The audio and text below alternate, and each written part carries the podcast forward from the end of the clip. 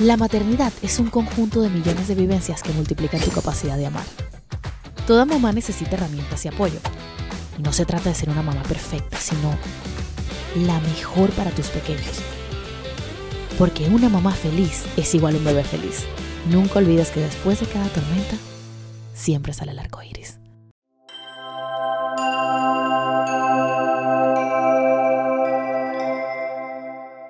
Hola, hola, yo soy Diana Marcocha y bienvenidos a Mamá Arco Iris. Hoy tengo un invitado de lujo, porque no se trata de una mamá arco iris como estamos acostumbrados a ver en este podcast. Hoy tenemos a un papá arco iris. Así es. Carlos, bienvenido, ¿cómo estás? Gracias, tú sabes bien. Imagínate, gracias ahora de que tú me invites a mí a, a tu después, podcast. Después de tanto tiempo, mira cómo se voltearon los, los papeles. ¿Como cuánto? ¿Como dos años? Sí. Dos años. Y bueno, te preguntaba que si alguna vez te habían entrevistado sobre la paternidad o no estás muy acostumbrado a hablar de este tema. Realmente lo hablo muy poco eh, y menos sobre este tema. Pero, pero bueno, nada, vamos a ver qué fluye, qué sale. y- Bueno, antes de comenzar, quiero que sepan que Carlos es el encargado de editar este podcast, eh, de ponerle vida junto a Cami y todo su equipo.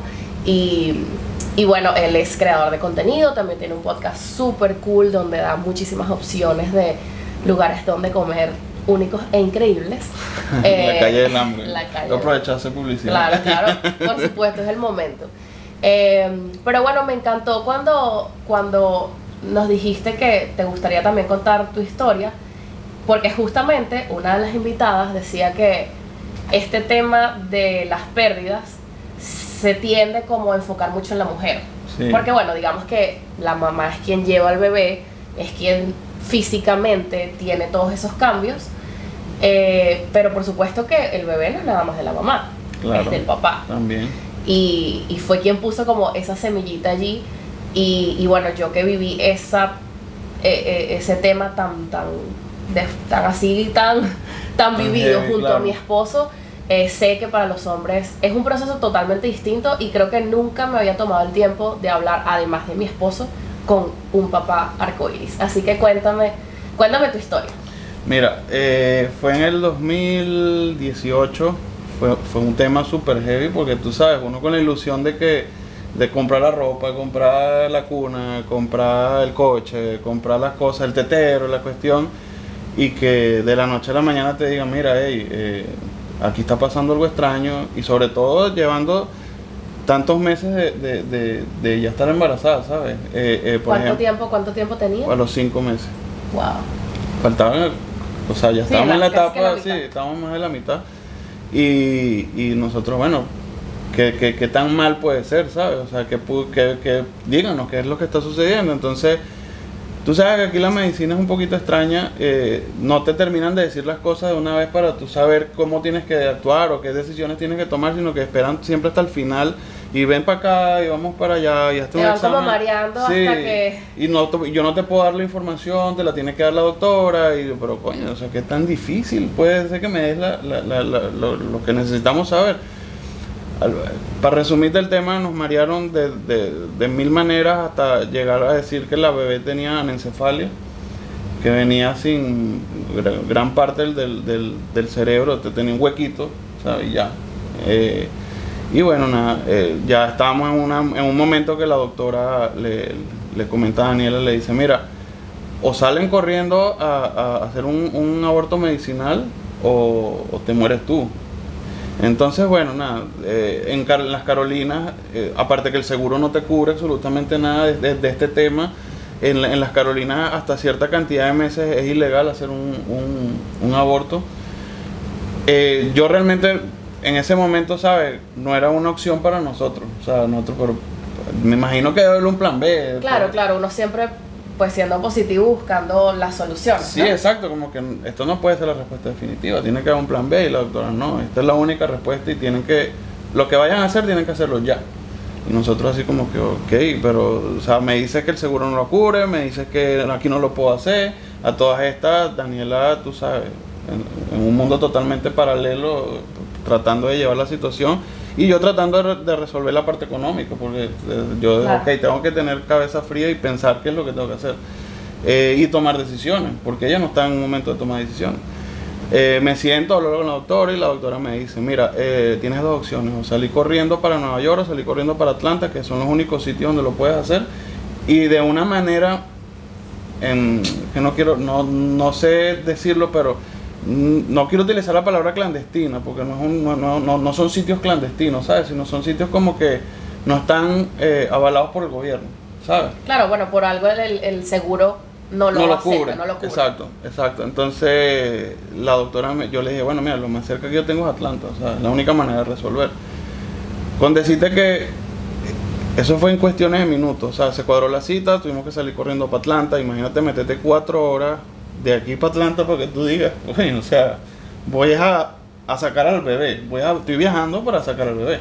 Sí, que no es un viaje, no, No es un viaje de placer. "Ay, voy con mi esposa a disfrutar, sino Exacto. que sabes que estás haciendo algo que básicamente es en contra de tu voluntad y, Sí. de, de tu deseo. ¿Qué tu música, anhelo. ¿Qué música puedes escuchar en el carro? O sea, ¿qué, ¿de qué, con- tipo, qué tipo de conversación puedes tener por cuatro horas de echarlo hasta... No, no, no había nada, era un, un silencio sepulcral dentro del carro por cuatro horas. Wow. Eh, bueno, nada, llegar allá y, que le ingresen a este sitio que de verdad jamás me olvidarán una, una subida, como un, cerrito ahí en, una urbanización y gente afuera, eres, eres un asesino gritándome, o sea, gritándonos en el carro nos paraban, eres- con peluches, con muñecos. Entonces yo le decía así como, pero es que esto es medicinal, no lo estamos haciendo mal. Eh, logramos ingresar al sitio y comenzó el proceso. El proceso duró aproximadamente 48 horas. Eh, es sí, largo. sí, es largo. Eh, porque primero, bueno, es medio, es, es medio heavy, porque primero hacen una inyección para que el bebé, el bebé se le pare el corazón y después viene la, la parte de, de- de- de la extracción, La ¿sabes? extracción, claro. Eh, a todas estas, bueno, yo no puedo llorar. Yo tengo que mantenerme parado.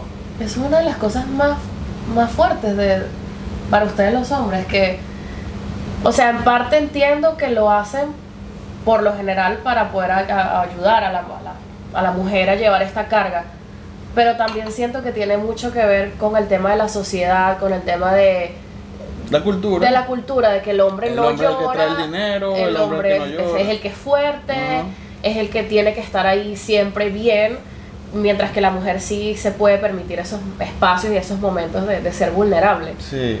Y tú en, esta, en todo este, eh, digamos, todo este proceso que me has contado, me imagino que no llorabas, a diferencia de... No, de- ella estaba, como te digo, en su mundo. Estaba en un mundo muy paralelo, con mucha esperanza, con mucha fe, con, como que.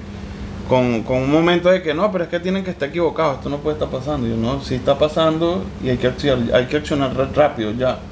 Pero es que es imposible que por lo que diga una doctora, nosotros vamos a hacer, a- vamos a terminar con todo esto. Y le no es, mm, es que no hay vuelta atrás. O sea, yo tratando de explicarle, ¿sabes? O sea, tratando de meterle un poquito también al, psicólogo y, hacerle entender a ella que Porque definitivamente, o sea, e- eso que, esa condición con la que venía el bebé, no era algo que, digamos, o sea, o, o le pasaba al bebé o le pasaba a Dani. Sí, exacto. O O sea, no había, no había como no. la opción, la tercera opción de, bueno, pero vamos a intentar esto, no, no No, existía. la opción uno era eh, la extracción.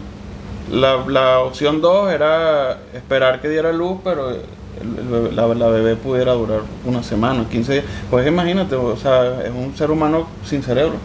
No tiene cómo coordina, cómo come, cómo va para el baño. O sea, simplemente yo vi videos y, claro, días antes yo me escondí en el baño y pff, todo lo que yo veía era locura. Era así como que bebés que duraban cinco días, ¿sabes? Pero así, o sea, un inerte. Eran cosas que, o sea, una, lo que yo veía era rechísimo, una cosa así fuerte, o sea. Claro. Entonces, bueno, nada, llegamos allá al proceso, comenzó todo el proceso y, ¿sabes? Yo, como te digo, sin llorar, lo único momento de llorar era montarme en el carro y ya vengo, voy a comprar comida. Eh, ya vengo, voy a pagar el hotel, porque la- tuvimos que alquilar un hotel súper cerca del sitio porque era eh, también venía la parte del post, pues, de cómo había reaccionado a todo lo que le iban a hacer. Eh, entonces, bueno, entre una cosa y la otra, cada vez que salía era encontrarme con esta gente a gritarme asesino, a decirme crack, clase de barbaridades de todo tipo, me Y eso también me hace reflexionar mucho porque, por ejemplo, yo soy de las personas que a mí el tema del aborto me, me cuesta entender muchos casos, porque pues acepto, respeto que hay casos donde simplemente la mamá decide abortar porque no, no está preparada para ser mamá. Pero a mí me cuesta mucho, o sea, me cuestiono mucho y no quiero caer en juicio, pero inconscientemente caigo en ese juicio. Pero ahora que me cuentas esto, es impresionante lo delicado que puede llegar a ser. O sea, Sí. porque hay tantas razones, hay, hay tantos motivos por los que quizás hay que acudir al aborto que no son necesariamente porque simplemente Porque capricho, porque quiero. Exacto, no, esto era medicinal. Esto era algo que o se hacía o, o- o moría el bebé adentro de Daniel y Daniela moría después, ¿sabes? Entonces era algo que había que hacer, o sea, era algo a juro, o sea, no había otra opción. Entonces, bueno, nada, el proceso, como te comenté, duró 48 horas, entre una cosa y la otra, bueno, como te comenté también, yo me escondí en el baño, volví al cargador, ya, todo bien, ¿quieres comer algo? Eh, eh, ¿te- ¿Tienes frío? Eh, ella otra vez, pero es que esto no puede estar sucediendo. Yo le dije, yo sé, pero calma, o sea, no podemos hacer nada, tranquila, eh, es por tu bien. Eh, infinidad de cosas, pasó el proceso, sucedió lo que tenía que suceder y el bebé, la bebé estaba, ya. La bebé estaba tan grande que le lograron sacar la, la huellita de los pies y yo la tengo guardada en una maleta. Y, y bueno, nada. Eh, después de ahí, para atrás otra vez para echarlo, otra vez otro silencio sepulcral. Pero ahora ya no, ya no éramos la, la cantidad de personas, éramos menos, ¿sabes? Eh, lo fuerte también es el, como el post. Claro. Porque yo creo que una de las cosas más fuertes de este país es que te exige, te exige que eh, los biles, ¿sabes cómo son los biles? Si no te llegan al, al día siguiente ya te están llamando. Exacto. Eh, bueno, primero que aquí no me dejaron sacar, salir de la clínica hasta que sacara todo mi dinero de la cuenta. O sea, prácticamente porque eso no es barato. Eh, todo lo que yo había ahorrado durante tres años lo tuve que poner así y quedarme en cero. No existía ni siquiera una, un plan de pago. Mm, eh. Como de repente en los hospitales públicos puedes... Chama, es que es, es- es- yo sé que es su trabajo, pero tiene como un poquito, es un poquito como de crueldad, ¿sabes? También, o sea, porque eh, era así como, bueno, pasa por aquí, pasa la tarjeta de débito, toma la factura de lo que estás haciendo. y Yo, como que toma Si la. no hay un, ta- un poquito de tacto No, en, en que estamos No, no, no, no. ante una situación tan, tan vulnerable. No, no, no, o sea, sí, literal. Siéntate aquí como que si estuvieras comprando una laptop. O la estás cambiando porque vino dañada. O sea, paga, toma, factura, firma, chao. Y yo, ok. Wow. y, Ocho en, mil. y en ese camino eh, eh, de regreso, que me dices que otra vez, sin música, sin hablar, ¿te permitiste ser vulnerable, llorar? No, ¿O seguías no. como en ese, en ese rol de soy el hombre, tengo que... Llegué, llegué a Charlotte de nuevo. a- en ese momento yo vivía en Columbia, Carolina del Sur. eh, y, y ella trabajaba en una compañía y le dijeron así como que, bueno, tómate los días que necesites hasta que te recuperes. Trabajamos en la misma compañía los dos. Al Eh, menos en eso sí, porque también hay casos que he escuchado donde ni siquiera los trabajos... No, a mí me dijeron, permiten. a mí me dijeron, tienes que venir el día siguiente. Y yo... Lo que estamos hablando, o sea, la mujer sí, pero el hombre no le- necesita esos días de duelo. Y yo le decía, pero eh, eh, me imagino que tienes que recuperar el dinero, tienes que venir el día siguiente. Y yo le dije, ok, está bien, yo voy, no hay ningún problema. Te voy a comentar algo muy loco. Los baños, yo, yo, y te- me- esto es algo muy loco para tu podcast, de verdad. Pero es que tienen un significado muy extremo para mí. Y creo que ninguna de las personas que están conmigo ahorita lo saben. Para mí, los baños portátiles tienen un significado muy grande para mí. Porque me han servido para encerrarme a llorar y me han servido para hacer crecer mi compañía. Cuando, cuando muere Eva, yo estaba trabajando en la construcción y ya vengo, voy para el baño a llorar. Y los baños, tú sabes, hasta arriba de tú sabes que Total. Con esa pudrición yo lo que hacía era llorar, llorar en el baño. Salía, ajá, ¿qué es lo que tengo que hacer? Pega la pared, pa, pa, pa, ya vengo, dame un segundo, otra vez para el baño. Y así pasaba todo el día hasta que me regañaban, pero ¿por qué haces tú tanto al baño? Yo, no voy a decir groserías en tu podcast, pero les mandaba, tú sabes que, eh, déjame en paz, bro. Yo, de hecho, con el, con el manager de, de broma me caigo a piña, pues yo le decía, bro, tú no sabes la situación que estoy pasando, déjame en paz. O sea, llegó un momento que yo estaba, ¿sabes? Criciado y déjame en paz, bro. O sea, no me montes la pata en este momento. El tema del juicio. ¿Cómo se podría mejorar eso? O sea, que ¿cómo podemos normalizar el hecho de que el hombre también tiene sus momentos de vulnerabilidad, de, de pasar por un duelo? Y, y creo que así como mucha gente dice, bueno, pero es que una pérdida, ¿qué tanto? Era muy pequeño, No lo no conociste. A mí siempre me decían eso. puedes, puedes tener otro, eres muy joven. Eso sí. yo- Eso es terrible, todas esas frases cliché que no, o sea, no funcionan, no ayudan, no aportan en absolutamente nada. Pero así como yo creo que hay una, un movimiento de que las mujeres están cada día expresando y haciendo más públicos, que es bastante común el tema de las pérdidas, ¿cómo podríamos, digamos, ayudar a que el hombre también pueda normalizar el dolor, el dolor que siente, el dolor que necesita vivir? Yo te voy a decir algo. Yo era una persona que yo no lloraba. Por nada del mundo. O sea, a mí me pudieran, pero yo no lloraba. O sea, cuando uno tenía sus 20 años y llegaba la novia y "Ah, no me termines, ¿sabes? Yo, pues, yo no iba a llorar, yo no lloraba. O me, o me terminaban a mí, yo no lloraba, whatever. Pero después de lo de Eva, de verdad que me volví una persona súper frágil. Por cualquier cosa lloro. Es literal. Me emociono y lloro. Eh, veo algo triste y lloro. Veo algo que me gusta y lloro. Por todo lloro. Eh, Bueno, creo que eso es muy hermoso. O sea, creo que yo siempre hablo con mi esposo que para nosotros la etapa donde más nos amamos y, y más nos compenetramos fue cuando la pérdida. Eh, yo he aprendido y siento que soy otra persona desde que viví la pérdida y siento que mi esposo también.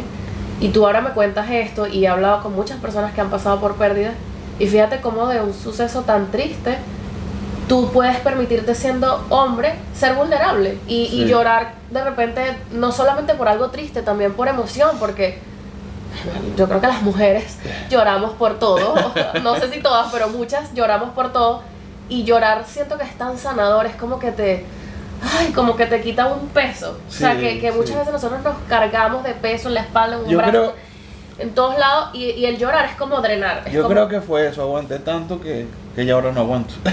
Perdí, ¿sabes? Ese aguante de, de aguantar, aguantar, no llores, no llores, tienes que ayudar, no llores, no llores, tienes que trabajar, enciérrate en tu baño, llora lo que tengas que llorar, sigue, sal. Pero ya hay un momento en que ya me reventé, o sea, ya por cualquier cosa lloro ahorita. Entonces, pero fue una experiencia súper heavy que no se la deseo a nadie. No, no. De verdad que no se la deseo a nadie, ni a, las, ni a los papás, ni a las mamás. O sea, los dos sufrimos por igual. Eh, yo no la cargué, pero la, la amé el poquito tiempo, ¿sabes? Que la vi crecer. De hecho, aquí la tengo. Qué Eh, lindo que, que- que le hayan puesto nombre y que la, la puedan honrar. También yo, bueno, yo creo mucho en las constelaciones familiares y ahí se ve mucho el tema de la cantidad de pérdidas que hay, que antes era un tabú, era un secreto, no se hablaba de eso, no se le ponía un nombre, a los, a los otros hijos nunca se les contaba de eso. Y he entendido que eso es demasiado importante, darles un lugar, o sea, es que aunque no nacieron, son parte de lo vida. tienen, indudablemente lo tienen. Y- Lo tienen y eh, no voy a decir pal- nombres ni personas, pero eh, dentro de mi círculo familiar siempre me juzgan por eso. Como que, ¿qué va a pensar Leticia el día de mañana cuando vea que tú todavía le hablas a Eva? Sí, le, voy a, mejor. le voy a seguir hablando a Eva. De hecho, yo a veces compro un globo de helio y me voy con, con Leticia y lo soltamos. Qué bello. Y...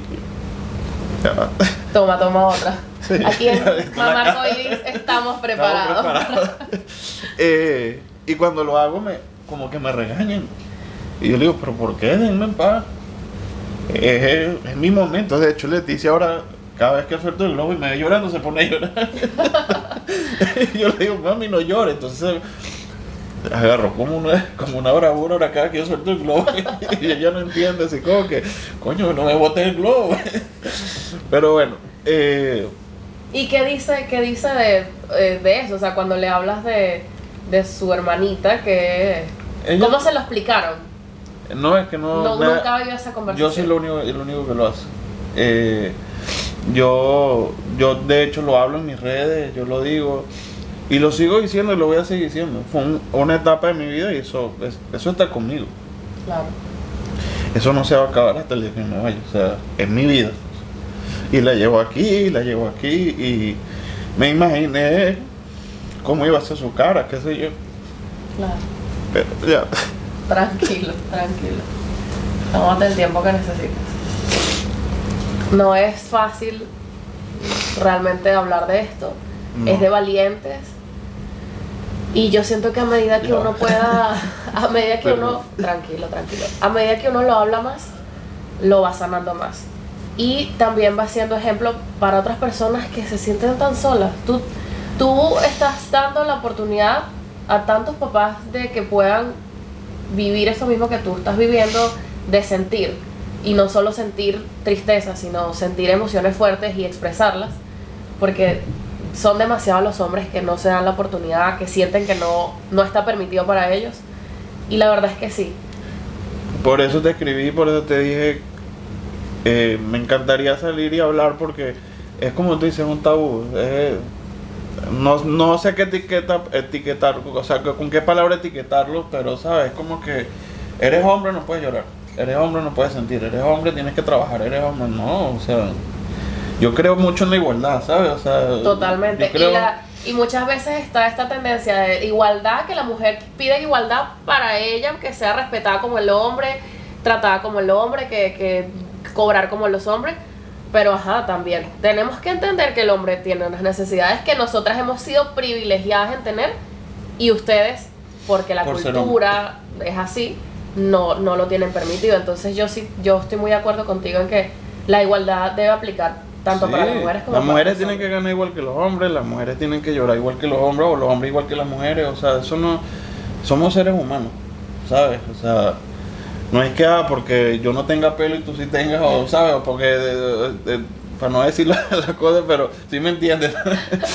Eh, o sea, somos seres humanos y todos vamos al baño igual y todos hacemos las mismas cosas, nos bañamos, comemos, eh, simplemente es así, o sea, me molesté muchísimo. que- creo que la, la, la, la rabia que le tengo al proceso que yo viví fue fue el, el que me hayan tratado con, con esa cultura de que tiene, eres hombre. O sea, Claro.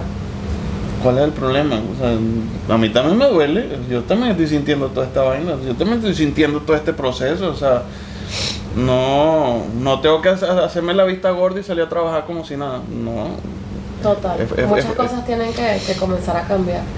Y ustedes como, como pareja, después de, de este suceso, eh, ¿sientes que se transformó? O sea, ¿qué, ¿qué cosas sientes que cambiaron para mejor? ¿Y en qué momento dijeron, bueno, estamos listos para, para volver Mira. a buscar? Porque tampoco es fácil ese momento. O sea, nosotros, te digo, fue muy rápido. Hay gente que, que me dice, pero como me decía, como que ya quedaste embarazada, porque literalmente fue un mes y medio. Pero fue como un día que dijimos, bueno, ¿qué pasa si intentamos? Y sucedió, tenía que ser, pero una parte de mí emocionalmente no estaba lista. Sí, mira, am, nuestra relación cambió muchísimo. Ella, ella pasó muchos meses, mucho, ma- eh, mucho tiempo, eh, como que desligada del planeta entero. O sea, ¿sabes? Eh, en eso, bueno, nu- nu- nuestra relación ha cambiado. Yo la quiero muchísimo, Dani, pero hemos, eh, nuestra relación ha cambiado muchísimo también. Y a veces no ha cambiado para mejor, ¿sabes? Estamos tratando de, de, de, en- de entender de que lo que sucedió tenía que suceder y que, y que bueno, que había que llevarlo de la mejor manera.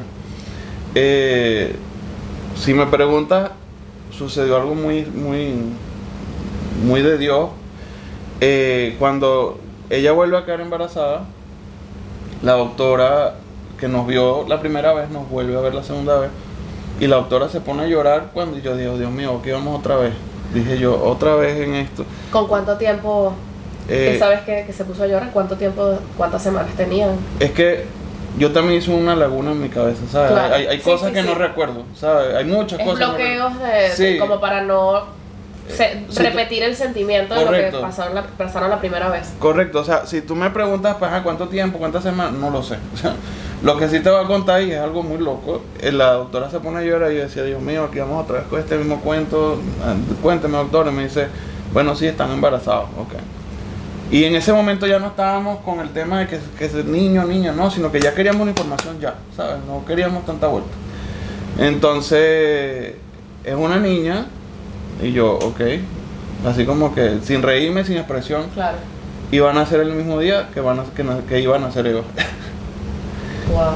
y yo, otra vez, vamos. Wow. O sea, la doctora me dice, esto es increíble. Esto es increíble. O sea, esto es algo que no pasa dos veces en la vida, ¿sabes? O sea, como Wow. que van a ser el mismo día que iban a ser Eva. En, todo era, era igual. Se estaba repitiendo todo otra vez. Con la diferencia que Leticia sí vino, vino, vino una bebé súper sana. Eh, de hecho... Sintieron miedo durante todo el embarazo. proceso. De hecho, si, si, si, si claro está que si, si, si volviera a quedar embarazado, ¿sabes? Ese miedo nunca se va a quedar- nunca se me va a quitar. O sea, sea, sea hoy con Daniela o sea con otra persona o con quien sea, ese miedo nunca se me va a quitar. Porque eh, es algo que ya, como te digo, ya vive en mí. O sea, ya es algo que yo como persona, como hombre, como lo que soy, ya es un miedo que me da miedo a veces ver una mujer embarazada, ¿sabes? Claro. Esa, me, yo, Dios mío, lo único que te pido es que le salga sano. Pero si te digo, y ya aquí estoy eh, entrando en otra materia, sé que estamos hablando, eh, o sea, tú estás contando tu historia, pero no puedo dejar de decírtelo porque nosotros, bueno, de verdad creo mucho en lo que te digo, en las constelaciones familiares. Y, yo apenas pasó, yo le dije a mi esposo, tenemos que ir a tenemos que constelar esto, necesitamos ver el alma del bebé, hablar con el alma del bebé, y mi esposo era como que, no, no quiero, o sea, ahorita no, por favor, no, no, no. Él estaba un poco más cerrado porque no quería quizás ser vulnerable. Hasta que me dijo, sí, bueno, vamos a hacerlo. Y bueno, mi mamá es consteladora familiar y fuimos a su terapia y ahí vimos el alma del bebé. de- y fue algo demasiado mágico y que nos ayudó mucho a como no a cerrar el ciclo, sino A verlo, a, a entender y verlo con otra mirada. Porque es que es imposible que ante una pérdida tú no te sientas culpable, tú no sientas que eres el peor papá, la peor mamá, que hiciste mal, será que yo tengo un problema, o sea, tantas Sí. cosas. Y en el caso de ustedes que se trataba de una condición, evidentemente tiene que haber mucho más es- este tema del, del juicio. Entonces, cuando vamos a la constelación y vemos el alma del bebé, yo lloraba y, y yo pataleaba, yo no quiero, no quiero, yo te quería aquí y, y ese bebé decía, estoy demasiado feliz de que ustedes me hayan escogido, de haberlos escogido como papás, los amo, son increíbles, tenía que pasar así. Y era tan loco, yo decía, es que no, esto no, esto es como irreal, o sea, yo que quiero que este bebé se quede y este bebé me está diciendo, yo me tenía que ir. Entonces, sí, sí les eso. digo, pues que quizás como, como pareja y, y como personas capaz lo trabajan individual, eh, es importante hacer este tipo de trabajo donde tienes la oportunidad casi que de hablar con, con el alma del bebé, porque entiendes que, que tenía que ser así, que aunque es muy doloroso para los que nos quedamos acá, para ellos vinieron por un propósito mayor que sin duda nos, nos van enseñando y te puedo asegurar que tú eres otra persona desde que tuviste eso Sí. un, a muestra un botón, estás aquí contando tu historia. Eh, y yo siento que, que, que es importante que hagan ese trabajo en algún momento porque los va a ayudar a, no, vuelvo y repito, no es como que, ay, cerrar este ciclo y ya olvidarlo, porque no, o sea, nunca, nunca se va a olvidar. No. Pero sí poder verlo, cada vez que yo me, me comienzo a cuestionar y decir, pero ¿por qué? ¿Qué hice yo? Yo, yo me hubiese encantado poder conocerlo, o sea, ¿por qué? ¿Por qué? ¿Por qué? Pienso en este momento y digo, el bebé quería así. El bebé quería que pasara sí, esto. Sí, eh, so- son cosas que o sea, uno, uno a veces no entiende, ¿sabes? Y tú dices, pero ¿por qué? ¿Pero por qué? ¿Pero por qué? ¿Pero por qué? ¿Por qué a mí? Yo me acuerdo que es una palabra que usaba mucho, ¿por qué a mí? O sea, o ¿por qué a nosotros? Después uno lo va entendiendo poco a poco. Con, con, yo me aferré, o sea, yo me aferré muchísimo a Dios. O sea, indudablemente dije, Dios mío, o sea, muéstrame el camino, dame paz, dame tranquilidad, quiero dejarte mis problemas, ¿sabes? Y bueno, poco a poco uno lo va sanando, lo va entendiendo, pero Pero bueno, sin duda es algo que pudiera, pudiera practicar. Sí, eso es no lo había- mira, A mí me encanta todo eso. Ya todo lo que me has contado, me has dicho dos cosas súper valiosas que, digamos, son aprendizajes que, que has obtenido de esto. Uno es el tema de, la, de ser vulnerable, de permitirte Sí, siendo sí. hombre ser vulnerable. Y segundo, esa conexión con Dios, que quizás antes no, no tenías la necesidad, porque yo creo que cuando uno vive el día a día, das como por sentado que Dios está ahí, que Dios está obrando por ti, pero Es verdad. a veces necesitas como que un momento bien retador para que tú digas, "Ah, de verdad te necesito. O que uno siempre está así como que, Dios mío, este es el carro que yo me quiero comprar, por favor, te lo suplico, Dios mío. Ya ahorita te puedo hablar con mucha sinceridad. Yo era una persona no materialista, pero una persona que estaba trabajando todo el tiempo. eh, me quiero comprar esto, me quiero comprar lo otro, eh, esta cámara ya no me gusta, ahora quiero otra. Después de que, de, y yo siempre era, hay que ahorrar, hay que ahorrar, hay que ahorrar, no se gasta, no se gasta. no- y Dios agarró dijo, ah, tú estás preocupado por el dinero, mira lo que te lo voy a gastar. ¡Pum! Te lo voy a gastar todo en esto. Y entender que no todo es el dinero. Con este dinero les va a salvar la vida a Daniela y ya. Se acabó este tema. Sí. Arranca de cero. También eso es Así lo entendí también, un ¿sabes? apego, eh, el, el tema del apego al dinero Sí, que nos sí. cuesta. ahorita, ahorita tú me preguntas y, y no es que yo sea un regalón, pero si tengo 100 dólares y ando con cuatro personas y voy a pasar un momento super cool comiendo con ellas, lo hago.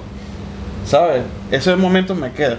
El dinero igualito te- me, me- me lo iba a gastar o mañana o No, pasado y mañana. fluye, y siempre fluye, porque fíjate que necesitaron en ese momento el dinero y, Y- lo tenías y ahorrado. estaba, estaba, exacto, estaba. El dinero, yo creo que mientras que uno esté haciendo todo para que el dinero, o sea, no es que vas a estar sentado Sí, esperando, sí. ay, no, sí, que el dinero venga a mí. El dinero va a venir si tú estás trabajando por eso. Sí, sí, sí. Y va a venir la cantidad que necesitas. Yo me acuerdo cuando nosotros estábamos con la decisión de que, ay, ¿será que metemos a, a- a Chloe en la escuelita? No, porque entonces tanto más dinero al mes, mejor no, hacemos un sacrificio. Y decíamos, es que en verdad, no, objetivamente no tenemos eso. Y mi esposo me decía, lo vamos a tener. Vamos a meterla, que lo vamos a tener. Y dicho y hecho, la metimos y apareció el dinero. Y todos los meses está ese dinero que antes no estaba. Entonces, Nunca nos ha hecho falta nada. Quizás no tengamos la mansión, el yate, ni la. ¿sabes? la tendremos. Que sí, exacto. Y que tengo que venir todavía para Miami en carro. Que a veces los pasajes no están nada baratos, pero. Pero aquí estamos y seguimos y el dinero siempre termina de llegar, ¿sabes? Eso lo aprendí de ahí. Yo cuando llegué a este país era, no sé, andar con un zapato roto porque gastarme 100 dólares, 80 dólares, 50 dólares, 20 dólares en un zapato, ¿para qué? claro. ¿Sabes? Ahorita, ah, no Jordan, me los compro. Ya. Total, eso se. Uno no. De la noche a la mañana, mira cómo me cambió la vida, ¿sabes? Tú dices. Hici- Hiciste planes, hiciste cosas, compraste cosas, y ajá, ¿y qué hice yo con eso después? Claro. Ni siquiera lo vendí, lo doné. Dije, "Ah, hay gente que lo va a necesitar más que yo. Y me acuerdo que donamos la cama, la cuna, donamos las cosas. Yo le perdí. Le perdí como ese sentimiento al dinero. Ya ese apego, vamos a Sí, decir que más que sí. sentimiento, porque sí es importante tener sentimientos positivos con el dinero, porque todos, todos queremos, apego, apego, queremos dinero y necesitamos dinero para ir creciendo y obteniendo las cosas que queremos, pero no que sea desde el apego, sino desde la abundancia, desde el Sí, amor, desde exacto. el también dar, como tú estabas comentando que si tienes dinero y estás con alguien y quieres compartirlo con esa persona, ¿por qué no hacerlo? Exacto, y me, y me llega más, ¿sabes? Exacto. Y cada vez tengo más trabajo, y cada vez tengo más cosas que hacer, y cada vez mi compañía crece más. Y me he dado cuenta que me ha funcionado. Quizá, no sé, descubrí el secreto de... no, no, no sé cómo llamarlo. Yo creo que realmente una pérdida Sí. te enseña demasiadas A mí cosas. me cambió la vida. te cambia la vida y te la y, y como que vas entendiendo las cosas de una manera diferente. Y vas valorando también muchísimo más a las personas que te rodean. claro. eh, te vas volviendo más selectivo, te vas dando cuenta de que, de que, de que, es que la vida es tan vulnerable, ¿sabes? Es tan, de que hoy la tiene y de la nada poco se acabó. Y tú dices, no, o sea, es una, es una locura. Una pregunta. Tú con todo esto que me cuentas definitivamente te cambió la vida. Pero cuando nace tu princesa, Oh my god. ¿cómo te cambió la vida? Cuando cuando no, porque ya obviamente eras papá de, de un bebé estrella, pero cuando te conviertes en papá arcoíris y le ves por primera vez los ojos a tu hija, ¿qué sentiste? Mira, eso es otro cuento también heavy. Eh, yo tuve un accidente en el 2019 y estaba, estaba en silla de ruedas, no pude ni caminar. Me fracturé los dos pies. Y en ese momento Daniela estaba embarazada y la botan del trabajo. Wow. Y yo en silla de ruedas y ella embarazada, ¿sabes? para resumirte el cuento, porque ese, ese fue otro proceso, otro cuento totalmente diferente que no viene aquí. Eh, yo me paré de la silla de ruedas el día que Leticia nació. Wow. Yo dije, no, yo tengo que cargarla, yo tengo que quitar, eh, cortar el cordón, tengo que hacer todas las cosas que quiero hacer como papá que no pude hacer la primera vez. Me paré y, y, y no, imagínate, o sea, cuando yo escucho el primer llanto de Leticia, Ese momento es. me vas a hacer llorar. llorar. eso, no, Ah. eso no tiene rival. Sí, es que ese momento yo creo que ahí tú dices, wow, o sea, no sé, creo que conocí a Dios. Sí, Creo sí. que entendí el propósito de la vida, no sé, es como que a mí me parecía como muy exagerado cuando las mamás decían, no, es que la vida te cambia. O sea, tú enseguida que ves a, a tu bebé, ya, tu vida es otra y, y tú entiendes. Literal si te cambia. Y es como que yo decía, pero están como exagerando un poco. Y no, realmente, realmente yo creo que ese momento, tanto para la mujer como para el hombre, es como que lo más grande que se puede sentir. Y es una locura, y estoy aquí hablando contigo y estoy pensando en ella, ¿sabes? Y te levantas y piensas en ella, yo la llamo y. Hola mami, ¿sabes? Aunque ella no entiende qué estoy haciendo, pero es 24-7 aquí. Eh, Es, bueno, es como el motor, yo creo que se, los hijos se convierten en el motor de nuestra vida. Sí, porque yo estoy aquí, la estoy pasando bien, sí, estoy grabando, estoy haciendo lo que yo quiero, pero la tengo aquí, ¿sabes?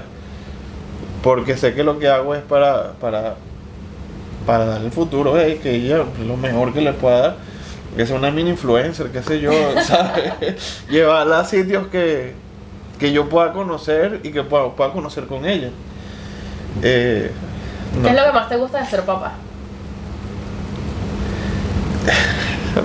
Creo que todo. Creo que todo porque, aunque paso muy poco tiempo con ella porque estoy trabajando mucho, creo que el irme de la casa y olerle la frentecita, eso no tiene rival. Y el llegar y que, papá, ¿sabes? Y entonces me comienza a brungar los bolsillos porque siempre le llevo como una galleta. Yo, yo las agarro a la oficina, me las meto acá y se las doy. Eh, creo que la fuerza que me da es lo que más me gusta, ¿sabes? Es como que tú, tú vienes con tu vida y cuando tienes un hijo, una hija, es como que si te metieran un nitro, así, ¿sabes? Sí, sí, un sí. pellizco todos los días. Mira, eh, endereza, endereza. Y sabes qué es loco, porque yo antes de ser mamá decía, bueno, por ejemplo, con mis proyectos artísticos, yo decía, es que esa es mi prioridad y tener un hijo me va a como desenfocar o me va a hacer que me cambien los planes. Y no sé si te pasa, si te identificas con esto, pero yo más bien siento que me da más fuerza. Es como que quizás sí cambié, mi mentalidad cambió o mis prioridades cambian bastante, pero cuando estoy haciendo algo lo hago como que con mucho más compromiso porque sé que necesito que eso le vaya bien. O sea, ya no es como que estoy jugando a, ay, a, a- a ser la influencer o a ser la artista. no no, no, no, ya ya. no es un juego. Ya es que tengo una responsabilidad conmigo y con una personita que depende de mí. Mira, yo, yo antes me levantaba a las 5 y media de la mañana para irme a trabajar en la construcción y me iba bravo, ¿sabes? Me iba amargado. Yo yo no quiero estar aquí, yo no quiero estar aquí. Yo... Ahorita me levanto todos los días a las 5 y media de la mañana con una felicidad extrema de que primero voy a hacer lo que amo y segundo eso, ¿sabes? A llevar esa responsabilidad de que nosotros divulgamos información, nosotros hacemos cosas para, influ- no, no influenciar, sino para eh, pues la, la palabra influencer a veces también tú sabes, eh, sino para mostrarle a las personas las cosas que pueden hacer en su vida. Entonces, y, y- y- es lo que tú dices, es la responsabilidad que también esa niña o ese niño va a crecer con, con- contigo y, tú tienes es que el hacerlo muy legado, bien. Es como un el legado que tú estás dejando. Y tú tienes que hacerlo muy bien. Y yo salgo, como te digo, a las 5 y media de la mañana y a veces son las 8 de la noche y yo estoy, estoy en la oficina trabajando, editando, mandando con las muchachas, Pero la tienes aquí. Pero la tengo aquí y la única, me quiero ir para mi casa a verla, me quiero ir para mi casa a verla, me quiero ir para mi casa a verla, me quiero ir para mi casa a verla. Aunque sea 10 minutos, pero son los mejores 10 minutos de mi vida. Es que no se trata de la cantidad de tiempo, sino de la calidad. De la calidad, Eso exacto. siempre, siempre me lo dice mi esposo. eh, y, y porque yo antes de, por ejemplo, que Chloe estuviera en el colegio, yo como que pasaba 24/7 con ella y me llegaba a un punto que yo era como que necesito, me estoy ahogando, me estoy asfixiando. Y yo, parte de lo que me daba miedo soltar y dejarla en el- la escuela, en la escuela era que decía, es que no voy a darle suficiente tiempo. Y mi esposo me decía, es que no importa el tiempo que le des. Si estás una hora con ella, pero tú estás una hora con ella jugando, sentada así, viéndola. Sorry. este, ese momento para ella es lo más valioso. Y es cierto porque es lo que yo más recuerdo de chiquita. Yo no recuerdo cuántas horas pasaba, por ejemplo, mi papá que estaba también siempre en el trabajo, o sea, siempre estaba ocupado. Yo no recuerdo, ay, es que mi papá solo estaba conmigo una hora al día. Yo Eh, es recuerdo, verdad, es- es lo que yo recuerdo son los momentos de calidad, los viajes que hacíamos, Ahorita que lo estoy viendo los regalos que me daba mi papá, o sea, bueno, mi mamá también, pero eh, estoy hablando en este momento de papá porque obviamente lo que estás contando. Y yo de mi papá solo recuerdo eso, como que era el más cool, cuando estaba conmigo era, o sea, era lo máximo. Ahorita que lo estás diciendo es verdad, o sea, tú me dices a mí eh, ¿qué, re- qué recuerdos tengo, mi papá está vivo, está aquí en los Estados Unidos, qué recuerdos tengo de mi papá y, y no, de verdad que a veces ni me acuerdo si trabajaba, cuántas horas trabajaba, ni en dónde trabajaba, a mí lo que me importaba era cuando nos íbamos por la playa, cuando compartía con él, eh, cuando nos íbamos por ahí a, a la montaña a pescar, a cazar, eh, y es verdad, no lo había pensado, es verdad. Por eso es que tenemos que... Ya no me siento tan mal. ya no me si- No, Yo cargaba no. ese morral, chamo. Ese, ese peso, ese era un peso nuevo que estaba cargando, ¿sabes? Que decía, Dios, eh, me estoy tardando mucho en la oficina, estoy trabajando mucho en la oficina y no le estoy dando tiempo, ¿sabes? Pero el poquito tiempo que le doy, estoy con el celular trabajando, pero estoy con ella, estoy, eh, vamos a jugar, me dice yo, ajá, ¿qué vamos a jugar? Entonces me da una muñeca y comenzamos a las 10 de la noche con la muñeca y yo, coño, sí, con la muñeca, me dice, vamos, le encanta TikTok. Entonces, y lo que Mm, tiene son dos años, entonces me Ay, dice... Dios, esa, esa es una mini influencer. Me dice foto, foto, y ya, ya yo sé que es TikTok. Eh, perdón, Snapchat. Entonces, bueno, la se acuesta aquí conmigo, a ver, filtro uno por uno y se ríe, y la grabo, y se ríe, y la grabo, y se ríe, y pasa todo eso hasta que se queda dormido. Pero sí, los momentos de verdad que son. A mí me encanta cuando me levanto y cuando me acuesto, Qué lindo, que puedo verdad. estar con ella. ¿Qué te llevas de hoy? Oh my god. Primero que.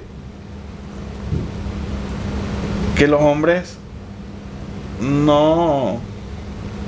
Tenemos que atrevernos a ser, a, a- a- ser hu- seres, humanos, ¿sabes? Aquí no importa el sexo, el género, aquí no importa eso, aquí lo que importa es ser, ser- seres humanos, o sea, ser, ser quienes queremos ser y que necesitamos ser. Eh, si queremos llorar y sentirnos mal por lo que está sucediendo, hagámoslo. Si queremos compartir eh, no, eh, lo que nos sucedió, hagámoslo. Eh, no nos sintamos culpables por ser hombres o, juzgados por ser hombres. Simplemente seamos nosotros, seamos humanos y listo. Eh, indudablemente me hiciste dar cuenta de que pasé por muchos procesos y no me había dado cuenta, ¿sabes? Yo simplemente iba viviendo como empujado. Claro. Quizás Eh, porque no habías tenido esa po- oportunidad de, de, de sentarme a verlo. exacto. Sí.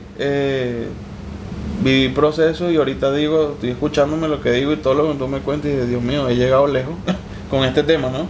He sabido llevarlo bien eh, con mis errores como cualquier ser humano, pero lo he sabido llevar bien y, y, y amemos a esas criaturas que están allá arriba en el cielo, o sea, indudablemente siempre van a ser parte de nuestra vida. Siempre van a ser nuestras estrellitas Correcto. que, que están ahí para, para iluminar, para ayudar también a, los- a sus hermanitos a que puedan estar en la vida y disfrutarla. Es muy importante eso también, como no llevarle ese peso. Eh, yo he notado con lo de las constelaciones, sorry que sea tan repetitiva, que cuando, bueno, yo de hecho conozco las constelaciones familiares porque mi papá tuvo una pérdida, pero en este caso fue con su primera esposa y, y sí fue, o sea, fue, fue un aborto eh, premeditado, por decir así, porque eran muy jóvenes, no se sentían preparados. Y fíjate qué increíble que por haber hecho algo que evidentemente no lo hicieron por mal, lo hicieron porque eran muy chamos, no, no tenían las herramientas. Cuando yo voy a las constelaciones familiares, eh, sale esa, esa hermanita que no nació y yo la estaba cargando totalmente. Oh my god. Porque claro, si tú no reconoces a un hijo, ese hijo va a meterse en algún huequito para que alguien lo vea. Y como papá, su papá y su mamá, en este caso mi, mi papá y su ex esposa no pudieron verla, yo, que vengo a ser la siguiente hija, yo la estaba cargando y yo tenía muchísimos problemas de inseguridad, de, de, de- de depresión siendo bastante pequeña, porque eso fue, bueno, eso fue como a los 15, 16 años que yo fui por primera vez a una constelación. Y ahí, cuando me entero bueno, fue al principio súper doloroso, no, que 15, a los 18 años. Fue muy doloroso al principio enterarme de esto, eh, pero luego que lo fuimos como que trabajando y eso, no sé si sabes que yo tengo mi compañía de fiesta que se llama Claro, Caroline. Claro, claro. Bueno, yo le puse Caroline en honor a esta hermanita que no nació, que se va a llamar Carolina. Y, y bueno, para mí lo único que me ha traído mi hermana no nacida han sido bendiciones, porque gracias a Dios tengo nueve años en este país y, y mi compañía es bastante exitosa, le ha abierto las puertas a muchísimas personas y, y yo sé que en gran parte, por supuesto, además de, de trabajar y, y de sembrar, ha sido por, por el alma de esa niña que es como que súper mágica. Entonces, brutal, yo creo ¿no? que, que es importante todo lo que tú vienes haciendo. Te felicito por enseñarle a tu hija a través de, de ese elemento del globito. Eh, cuando sea más grande y capaz tenga un poco más de, de madurez para sentarse a hablar con ella y explicarle lo que pasó, creo que es importante porque Yo lo voy a hacer. No, Definitivamente yo lo a es muy, muy importante y yo creo que ella solo lo va a agradecer y, y se va a convertir su hermanita en un recurso para su vida, no en algo como que una desgracia, además que los niños ven las cosas de una manera muy distinta a nosotros. Sí, sí. Chloe ve, ella ve una estrella y dice que ese es su hermanito. A lo mejor a mi esposo y a mí nos da tristeza, pero ella no puede entender todavía lo que es la muerte y lo que es la vida como para sentirse triste. Entonces, creo que usando las mejores palabras, llegará el momento en que se lo digan. Así es. Yo, lo, Así que- yo, yo, yo por lo menos yo me comprometo en hacerlo. Me encanta, te comprometiste públicamente con, Así conmigo mismo. y con todos los papás y mamás que te están viendo. De verdad, gracias, gracias Carlos No, por, amor, por abrir gracias tu a ti por corazón, invitarme. por, por permitirte ser vulnerable. Y bueno, antes de despedirnos, que hemos estado súper así emotivos Sí, en, mira, toda mira. Esta, en toda esta charla, si quieres otra, No, baby, ven. me gustaría que, que cerraras pues contando también sobre tus proyectos eh, profesionales, porque en este podcast, aparte de hablar de, de- de la paternidad, la maternidad, de, de la parte espiritual, siento que es muy importante esa parte profesional, porque todo lo que tú dices, o sea, también nosotros somos ese motor, esa inspiración para nuestros hijos, y yo siento que, que nuestros hijos nos admiren y que nosotros seamos personas exitosas, emprendedoras, eso también los va a hacer mucho más seguros y mucho más grandes. Entonces, cuéntanos cómo está tu vida profesional en- este momento. Bueno, mira, eh, ahorita en plan de crecimiento, cuando yo vine la primera vez para acá, recuerdo que, ¿te acuerdas que vine nada más con Cami? Trabajamos Cami y yo y ahorita el equipo es mucho más grande, tenemos... Está por aquí todo el equipo. Sí, no, y falta más todavía. Tengo diseñadores gráficos, creadores web, tengo otra de las muchachas que está allá en Charlotte que no, no pudo venir. Eh, creo que vo- voy a juntar lo que estoy haciendo ahorita te cuento lo que estoy haciendo y por qué lo estoy haciendo. O sea, el, el, el haber perdido a, Eva, el haber tenido el accidente, quise, quise convertir como que, que mi compañía fuera una experiencia, ¿sabes? Que una experiencia de vida. Y que ella, ella, ella, cualquiera que trabajara conmigo, viviera, hiciera lo que estamos haciendo y lo vivieran desde un punto de, de- desde un punto de vista de una experiencia. Eh, el viajar para nosotros y crear contenido para otras compañías, el, el montarnos un avión, quedarnos en un hotel, el convivir, el, el- el hacer lo que hacemos hoy en día, quiero compartir esa experiencia y que ellas vivan esa experiencia como compañía, eh, de poder hacer lo que sueñan, ¿sabes? De, de poder desarrollarse en lo que en lo que toda la vida nos han enseñado, que es la creación de contenido, Camila con las cuestiones foodie, las otras chicas con, con- con los viajes, con todo esto, y que puedan sacar dinero, vivir de esto.